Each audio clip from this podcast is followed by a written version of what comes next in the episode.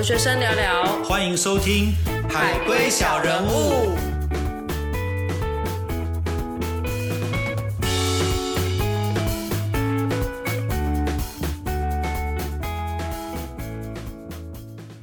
欢迎收听新一集的《海龟小人物》，我是 Christy。我是叔叔。哎，Christy，所以我们已经跟大家讲了这么多次，我们是在迈阿密一起求学的时候认识，然后呢，到现在我们是来自迈阿密，也分享了很多我们迈阿密的朋友。可是我们好像没有真的跟大家聊过迈阿密的生活。对迈阿密这个地方，我想大家在影视作品之中应该都很熟悉。可是我们一般印象中的刻板印象，跟我们自己所体认的迈阿密一样吗？这样子讲好了，Christy，你在去迈阿密之前，你对它有什么想法？我对于迈阿密的印象是阳光、海滩、美女你明明刚刚就不是这样跟我讲的，啊，不然有什么？我是没有讲出来的吗？你明明刚刚就跟我讲说，你去之前其实很害怕。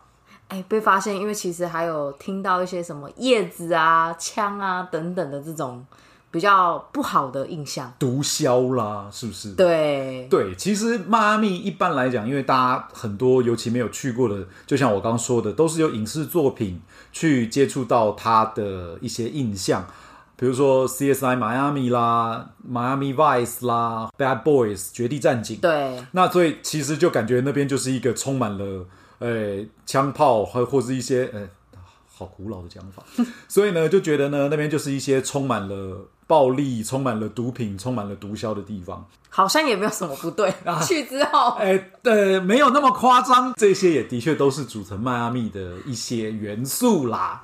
那当然很丰富的夜生活，然后很多充满了阳光、空气、美女，还有帅哥，这个当然都也都是对的。好，这个是大家一般的刻板印象，所以今天我们大家就来聊聊。那当我们真的今天到了迈阿密，然后又生活了大概两到三年，三年对之后，那到底我们的感觉是什么？那我们就先从 Christy，那当你实际上到了迈阿密住了一个月之后，你的第一个想法是什么？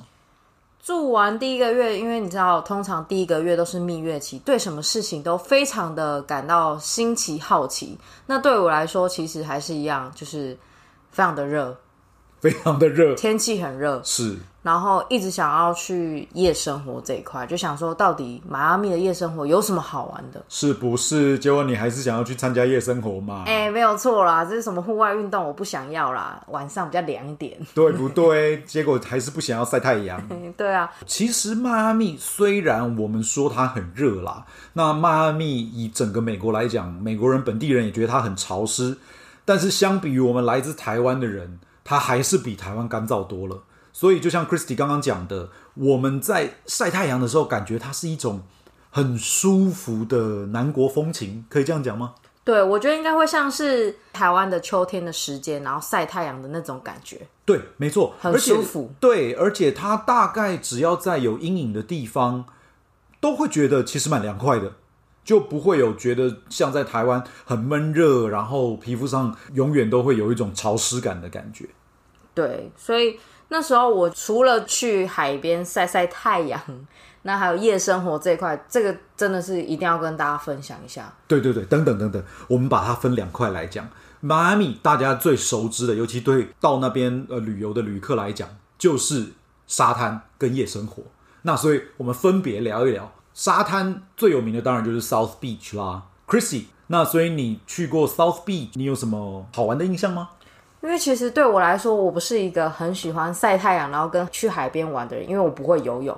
但是到那边真的是美女的非常多，连我这个女性对于那边的辣妹，我都觉得非常的辣。所以呢，我到就是海边，其实基本上就是喝啤酒啊，跟朋友聊天啊，晒太阳啊，顺便眼睛做一下保养的部分啊。我相信呢，叔叔呢一定有更多的跟这个想法。当然，我要强调一下，我们当初是去念书的，所以我们当然不是很常在沙滩上，但是当然还是要去一下。所以好啦，其实 Christie 说的没有错，在迈阿密，因为它接近中南美洲，那很多拉丁裔的人士，甚至包含了美国本地人，到了迈阿密，相对都是比较开放的。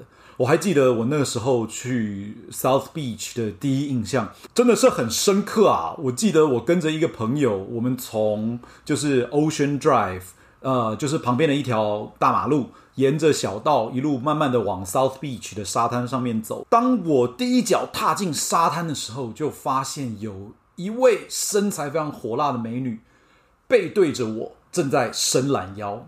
那伸懒腰这大家都会有嘛？那但是下一秒钟，他就微微的转了一百八十度，正面面向我。那这个时候，我跟我的美国朋友就只能站在原地，维持礼貌的眼神向他致敬，因为他正面就是全空的，所以我们就觉得，哈哈，妈咪，真是一个好地方。这就这个是好地哎，方，是不是？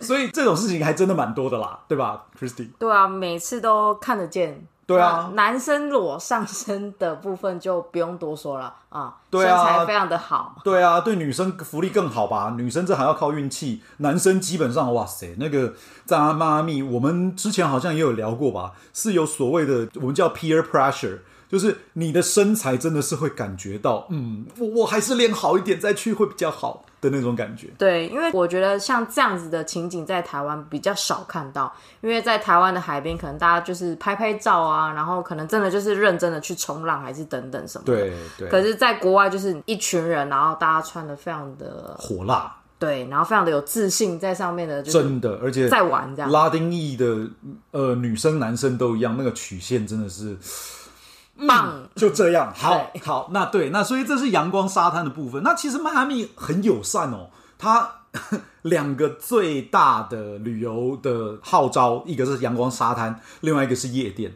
它其实就在很多的夜店就在我刚刚所讲的那个 Ocean Drive 旁边。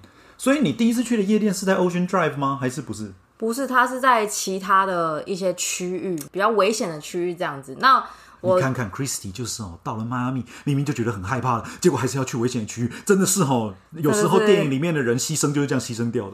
哎、其实这段我们赶快录一录，因为我怕妈妈听到会生气。这样，对对对，所以其实我要分享一下，就是我第一次去迈阿密夜店的一些非常惊讶的地方。对啊，像我都在念书，都没有去过。最好啦，你是 第一次去夜店的时候，就是它跟台湾的夜店完全都不一样。对啊，我也不知道台湾夜店是怎么样。哎、你最好嘿在骗这样子，对。第一次进去的时候，当然女生是免费，这个是到每一个国家都是一样的。全球皆然。对，然后男生当然就是要多付一点钱啊。然后其实基本上它里面的酒水都是比外面的超商卖大概是五倍以上吧，这真的非常的贵。五倍大概是多贵啊？能不能举个大概例如说，超商一瓶水是两块，那你在里面买就是要十块钱，三百块一杯水，没错，就是这么的贵这样子。如果一杯调酒呢？调酒的话，基本上如果你是去餐厅，其实点大概都是十块之内，但是你在里面夜店里面点的话，就是要二十块，非常的贵。然后很好，六百块。就是很平常的一杯酒这样子。是是对，，不免俗的，就是叶子的味道的部分是一定都会有的。之前还有一个非常特别的经验是，就是我跳舞啊什么之类的，但是突然我的旁边他们正在做一些非常开心的事情。那什么是开心的事情？请大家自己想象这样子。你是说他们就在光天化日之下就开始锻炼起来了吗？对，就是所谓的锻炼这件事情。那大家不知道什么是锻炼，可以自己 Google 一下哦。对，啊对然后其实我那时候就感到有一点觉得这个地方好像不适合我，所以我们就提前离你开。确？定呃，是没有错。你不要 再这样讲，妈妈会生气啊？是是是，对对，我们要维持 PG thirteen。OK，好，对，然后我们就离开了。但是在那个离开的回去停车场的过程当中，其实也很惊险。为什么惊险呢？因为我觉得我好像在电影的情节当中，大家想象一下铁网，然后突然有一个人冲出来，然后一直在跟你要钱，跟你要钱的当中，又有另外一个人一直在跟你要烟。其实那个过程当中，我们都非常的紧张，只是想要赶快回去车上回家。对你能想象吗？真的是。其实说真的啦，就是在国外的时候，当然我们想去体验一些新生活，但是有时候安全真的还是要注意。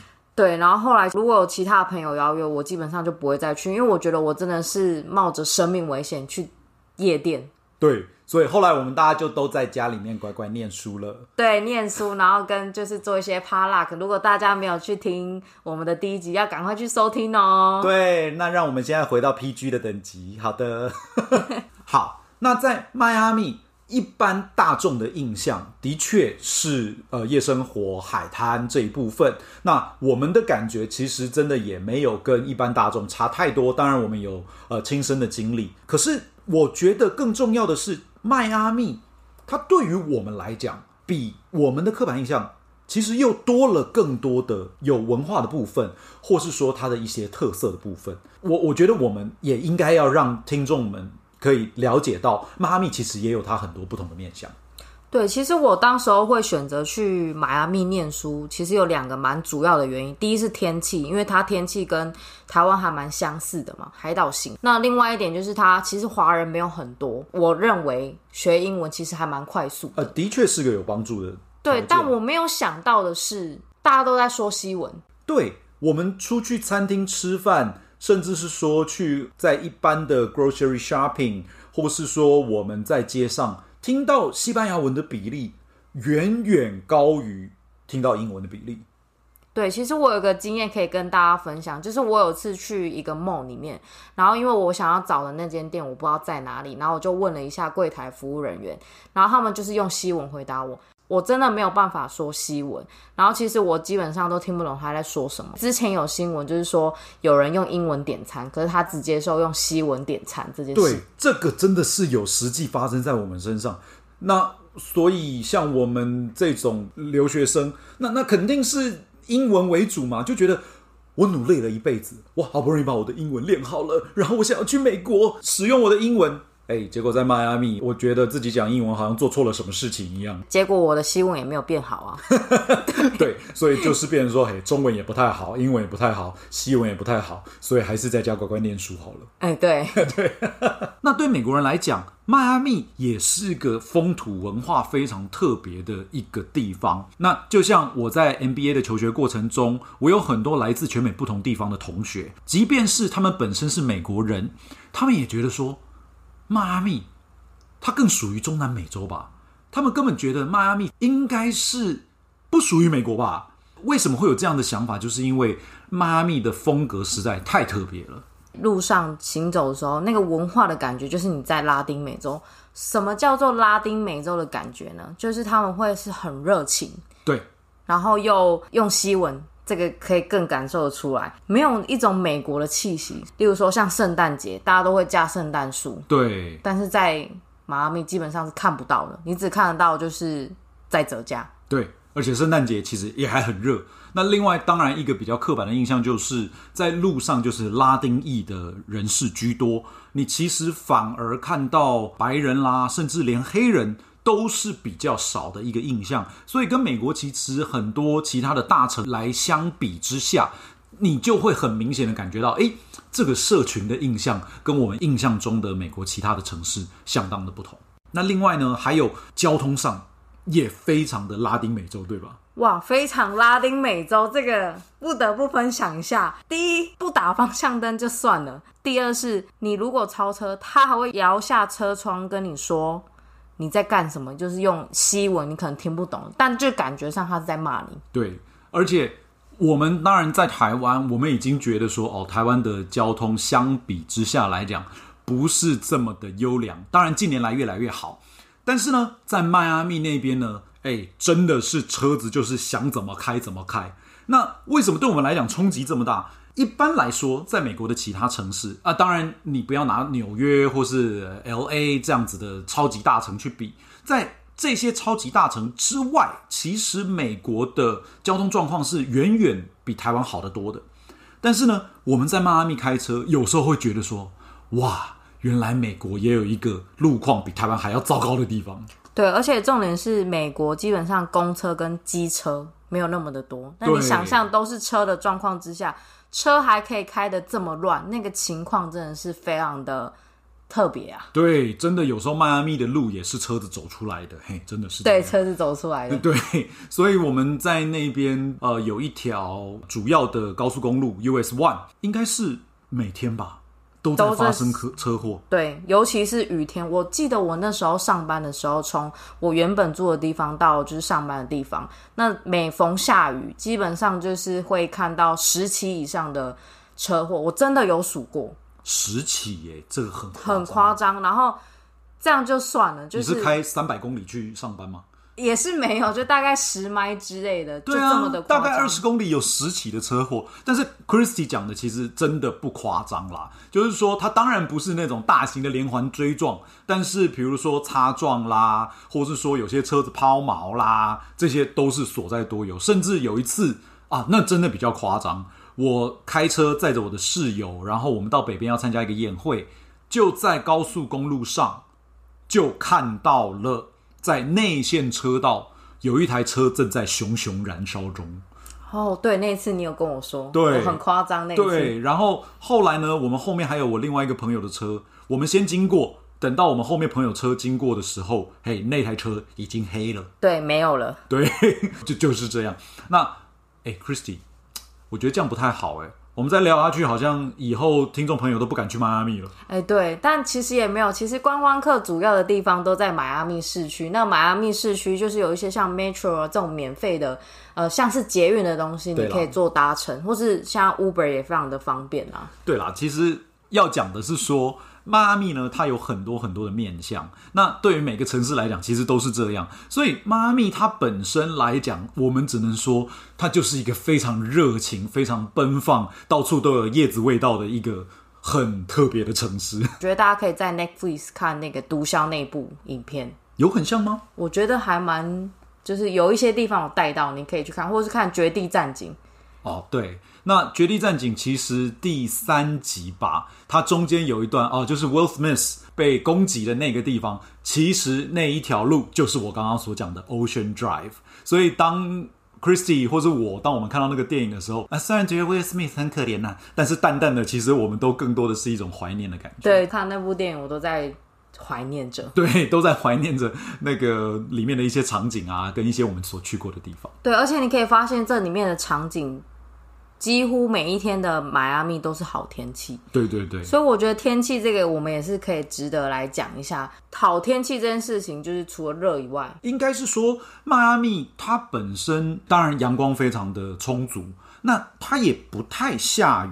它当然它还是会有一些热对流旺盛的午后雷阵雨啊，这些都会有。但是就像我刚刚说的，相比之下，它还是比台湾来的感觉干燥，所以雨下一阵子，其实很快就干了。那所以我们也不会觉得说哦，在那边就是很闷热潮湿，然后整个都是黏黏湿哒哒的感觉，不会啊，反而是很多的时候，因为它的阳光非常充足，我们真的到了下课或者说周末的时候，又因为海滩很近，所以我们可能开个车到海边，这是迈阿密人非常非常习惯的一个就是休闲生活，他也没有特别要做什么啦。对，你还记得我们有一次去海边看夕阳吗？哦，那一次其实我们开了还蛮远，但是真的是很难忘的一次回忆。对，那一次就是我们开了大概一个小时半的车程，然后到有一个地方，就是那个地方是专门在看夕阳的。然后我还记得大家就是玩排球啊，然后晒晒太阳啊，然后到最后就是有一些白目的臭男生们直，接把我丢下水。这一定要的、啊，都去海滩的男人不沾水，对吧？对，然后反正就像是叔叔说的，其实你就是花一个下午，然后你也没干嘛，然后跟大家一起出去，就是在那边聊天啊，然后喝喝酒啊，玩排球啊，其实都还蛮，就就是一种很放松的行程。对，其实这个才是我觉得迈阿密的一种所谓生活风格吧。大家当然不管学业也好，工作也好，当然还是有压力比较大的部分。但是在迈阿密的好处呢，就是说你跟自然可以很亲近，那边又是一个非常适合旅游放松的。呃，地方就是设施，或者说它的自然环境也都很适合。我还记得像刚刚 Christy 讲说，我们去看夕阳那一次，那那其实我们没有特别约啊，像比如说哦、呃要开一段车来讲，基本上在台湾我们都会说，哎，周末先约好。哎，没有，我记得那天早上我八点起来，突然之间就有人打电话来说，哎，下午对下午四点要不要去看夕阳？我说哈，夕阳去哪里？呃，去那个叉叉叉地方。我说哈，那个要开将近两个小时车哎。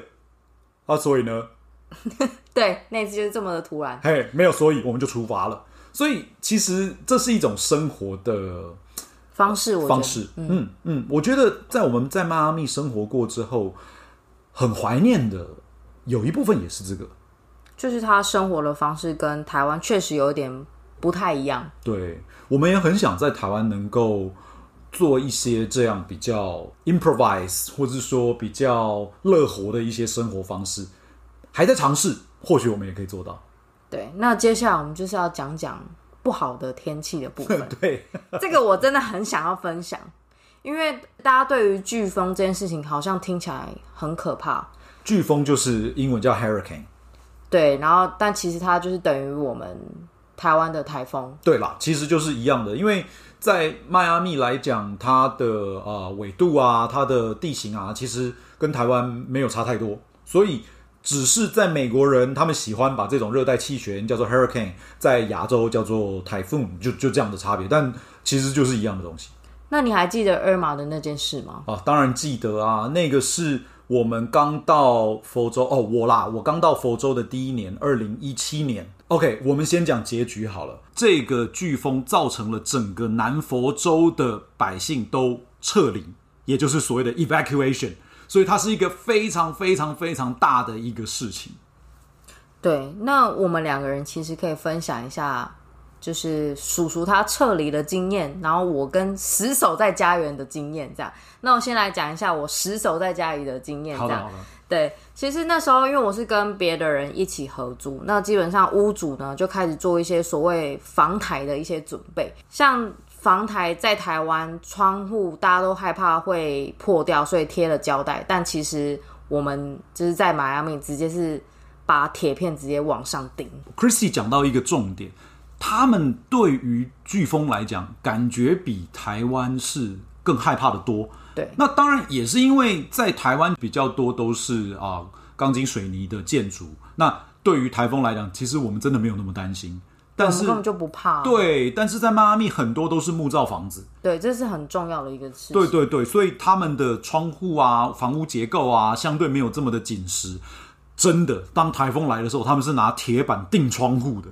对，除了铁板钉窗户，我还有听到就是我们隔壁邻居，因为他是木造的，但我当时候住的地方是就是是砖造的，所以比较没有那么担心。那我们隔壁邻居是木造的房子的状态之下，他们是有用线然后钉住整个房子。线吗？你讲的应该是麻绳吧？呃，应该可能更厉害一点。哦，对，钢索之类的。基本上我们的车都是必须停在钢筋水泥，例如像医院或者是学校里面。才能确保车子不会被吹走，因为飓风，大家可以可想而知，那个风的速度是非常的可怕的。医院基本上都被停满，所以我的车是停在就是我们我之前住的那个地方的外面，然后也是一样用绳子把它固定住。那当时严重到什么程度呢？我就举个例子给大家听，在迈阿密的 downtown 呢，有一条路，呃，我们叫做 Brickell Avenue 啊，就是一条大道，你把它想象成啊仁爱路好了。大概就是这种宽度大小的一个大道，但是呢，当 Irma 来袭的时候，哎，在那边的当地人就戏称把 Brickell Avenue 叫做 Brickell River，因为它已经完完全全被水覆盖，上面是真的有人开始拿橡皮艇在上面滑，就是这么大的雨，就是这么大的盐水。那在 Irma 那个时候，我们就真的觉得台风对我们台湾人来讲。算什么？对啊，根本就没什么，就台风而已，很紧张吗？对，而且那个尔玛，你说它真的很严重吗？也没有，它其实后来到侵袭陆地的时候，也不过就是中台转强台，差不多这样。差不多。可是你知道当地人有多紧张吗？第一，我去的超市，所有的水、粮食能搬的都搬光光，然后呢？再来是大家都会去加油，因为大家除一些油等等的，那个是排的非常之夸张，至少有五迈以上。对，那个感觉就跟《Walking Dead》的那个丧尸爆发一样，大家是抢东西抢到，真的是把所有货架搬到空。还有一件事情，就是当时候大家想要逃离佛州这个州哦，对，那个机票涨到我那时候去稍微查一下，原本。一张机票从佛州到可能纽约或者是到 L A 的价格，差不多是三百至五百。但当三百至五百还是你买了好的机位是，但是当时候的那个的状况，机票是涨到三千多块。对，甚至是说我有一个同学，他那个时候他想要北上纽约去避难，那他一查机票，哎，三千块，不夸张哦，三千美金。后来他想想，那算了，那我去英国好了，我飞到迈阿密，飞到伦敦只要一千美金，嘿，他就去伦敦了，啊，这真的假的？他真的就去伦敦了。顺便度假就对了。对，因为刚 Christy 有提到，我们所谓提早撤离，其实真的当下感觉就是撤离这两个字哦，讲中文真的是没有什么魄力。那讲 evacuation 就觉得好像很可怕这样子。对，我不知道你们当时候学校是多早宣布。我就是要讲这个，像我们一般看天气，我们都会看说，哦，可能三天以后，或是说一个礼拜之后会发布陆上台风警报。对于我们来讲，那时候也差不多。但是，但是。那个时候学校是，尔玛这个飓风还离我们大概还有整整一周才会接近迈阿密。学校已经宣布从即日起全部暂停上课，而且那是那一天我们上课上到一半哦，是我们在中间，哎，早上还是叮叮噔噔这样这样哦，正常的去上课，到了中午突然之间全校开始广播，从今天一点开始所有课程停止。迈阿密整个南佛州全部撤离，你知道大家那时候都开始开香槟，各种庆祝。对，然后我记得我们学校比你们学校还要早，还更早，还更早。而且夸张的是，我们所有住宿的人都要离开，然后车子不能停学校。我不知道为什么，反正他就是学校整个都要净空，就是撤离的过后的两三天，根本天气非常的好。对我们其实甚至是说前面两三天，因为大家都知道台风来之前，其实天气特别好。对，它会把整个云都吸走。对对对，真的，我有一些很不怕死的同学，还去郊游啦，还去烤肉啦，但这这真的不知道在干什么。但是州政府就是紧张到，他真的是一个礼拜之前就开始撤离，到大家真的开始担心的时候，大概是。飓风快要接触到马阿米的前三天吧，对，那时候非常的严重。对，我们刚刚就是有分享到，有人离开佛州的方式是就是坐飞机到其他的国家。那我们现在就来分享一下有关于陆地要怎么离开、逃离佛州。因为像我们穷学生，我们当然不可能就是啊买张机票就飞了。那所以我们只能就是大家开着车，概略的跟大家解释一下，就是佛罗里达州它的一个地理的样貌。佛罗里达州是个狭长型的州，那它呢三面环海，所以它其实只有北边有跟乔治亚州有接壤。那好，简单讲这个的意思就是呢，嘿，因为迈阿密呢，它本地是在佛州的最南端，所以你要离开迈阿密，你要去到另外一州避难，你只能开车一路往上走，而且它大概就只有一到两条的主要干道。一般来讲，在正常的情况之下，从迈阿密开车离开到乔治亚州的亚特兰大，大概是要八到九个小时吧。是，差不多是这样，其实蛮远，大概两三个台湾的这个距离，我们已经算幸运了。我们提早了一天，我们开始开车，因为后来我们就是撤离到亚特兰大，我们大概开了十二个小时吧。对，这真的不夸张，因为每一个人就像电影的大逃难一样。对你就可以感觉到在高速公路上都是车，因为我们有听说后来玩我们一天的，光离开佛州还没有到亚特兰大哦。光离开佛州，他就开了十六个小时，十六个小时，十六个小时，我没有办法想象上厕所这件事情怎么解决。对，而且啊，这个上厕所大家就只能各自凭想象了。像刚 Christy 有提到，就是说大家都在抢汽油，那我们要开车离开佛州，当然中间有一些要汽油的补给，很多在高速公路的旁边，车子的排队排了呃一两公里，那个已经是司空见惯，很多的。加油站，他是直接挂牌子出来说：“对不起，没有油了。”对这件事情是你没有办法想象，因为你车就是需要油。对，而且很多像在迈阿密那边，他不是说哦，只是一般车子加完油我们就走了。他很多就是呃有维系要存一些油，他怕等到哦，如果说他没有要撤离，他还要留在当地，那这些他们都会需要有一些储备的汽油来帮他发动一些其他的机器，这样子。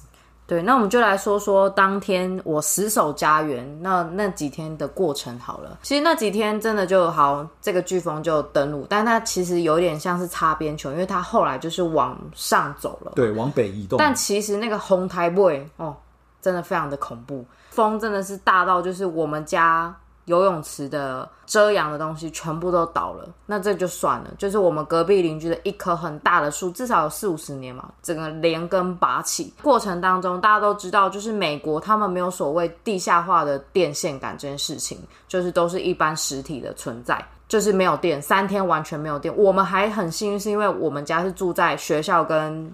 医院的附近，所以它那个复电要必须要非常的快速，所以我们基本上是三天过后就有电。可是我听到就是隔我们另外两条街的一区是整整一个礼拜都没有电，对，甚至还有到一周半都没有电的。对，那个没有电的生活，大家可能没有办法想象。你真的就是没有热水，你只能洗冷水。然后有些人的家庭是就是那种电磁炉，所以基本上他们只能吃罐头为生。那我都还很幸运，是因为我们屋主都有一些发电机。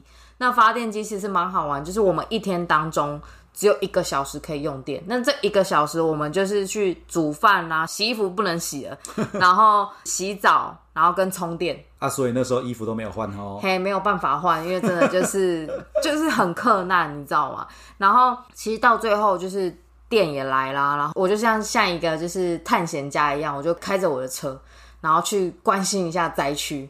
所以就像我刚刚讲，树木连根拔起啦，然后电线杆倒的倒啊，然后车子真的认真吹的到处都是。我还有看到就是别人家的屋顶整个掀起来，真的不夸张，因为是木造的。而且像 Christy 讲这个灾区，我就有很深刻的印象。我们真的对我们台湾人来讲，真的觉得这个飓风就不强。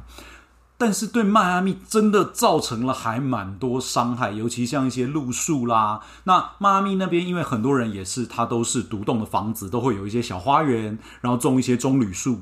哎，那些基本上就是跟骨牌一样，全部倒一片。我记得那个时候好像，呃，飓风来好像是七哎九月多的事情吧。对对对，那他一路清理那些路树，清理到隔年的二月。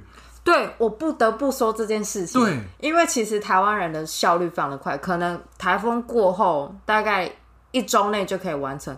可是那些事我真的不解，对，就是堆在那边真的是堆了好几个月都没有人去清理，我一直没有办法理解这块。对对对，所以我们就觉得说那一次真的是让我们觉得啊，人家不是说美国很进步，啊，人家不是说对，嘿，到底进步在哪里？就是说。第一，电线没有地下化；第二，那个排水设施之差啊，对，排水设施，对，我们就觉得，嗯，那这不是美国吗？啊，这不基础建设应该很好吗？台湾虽然诶也有高雄淹大水的事情，但问题是那个只是偶尔为之嘛，对，那至少不会三天两头就把一条路淹成一条河。但是在迈阿密那边，当然尔玛是特别严重，不过平常有时候午后雷阵雨大一点。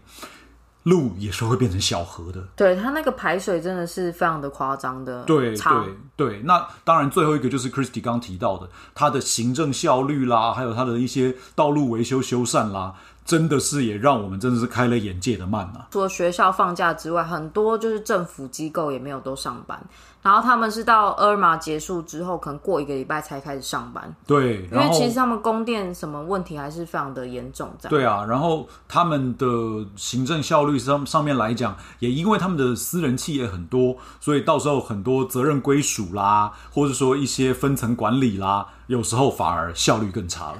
这个经验真的是跟我们在台湾非常的不一样，对，因为基本上如果台湾发生这些事情，大概是会有一些声音出现，对，然后会说效率啊怎么样怎么样，但是美国人天性稍微慢一点，节奏比较慢一点。不过也是要看州啦，我想应该是迈阿密慢一点吧。对，迈阿密慢一点。对，讲到迈阿密慢一点，其实这也是一种文化的差异。对，没错。因为像我对于迈阿密，像我的朋友啊，他们的一些时间的管理比较不好一点。对。很容易迟到，那这个迟到绝对不是什么三十分钟，这个真的不算迟到，就是基本上都是一个小时起跳的。对，这件事情也是对于一个台湾非常守时的一个国家一个文化的冲击。迈阿密人因为很多的古巴裔的美国人在迈阿密，所以他们其实常常都会讲说 “We're living in the Cuban time”。那其实这个意思就是讲说，他们其实对守时的观念来讲，嘿，真的是差了一点。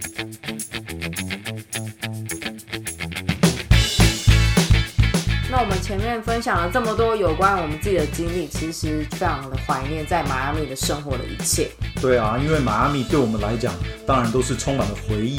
那它也是一个风土很特别的一个地方。但其实迈阿密不仅仅只有这样子，它还有很多像旅游的地方。那我们都会在下一集跟你们做分享哦。没错，像 Vistaya、像 Everglade，甚至是 Key West，其实这些也都还有很多很吸引人的地方哦。那就期待我们下一集的分享。想必大家对这些地方都感到非常的陌生，那就期待我们下一集的分享吧。非常感谢今天大家的收听，谢谢。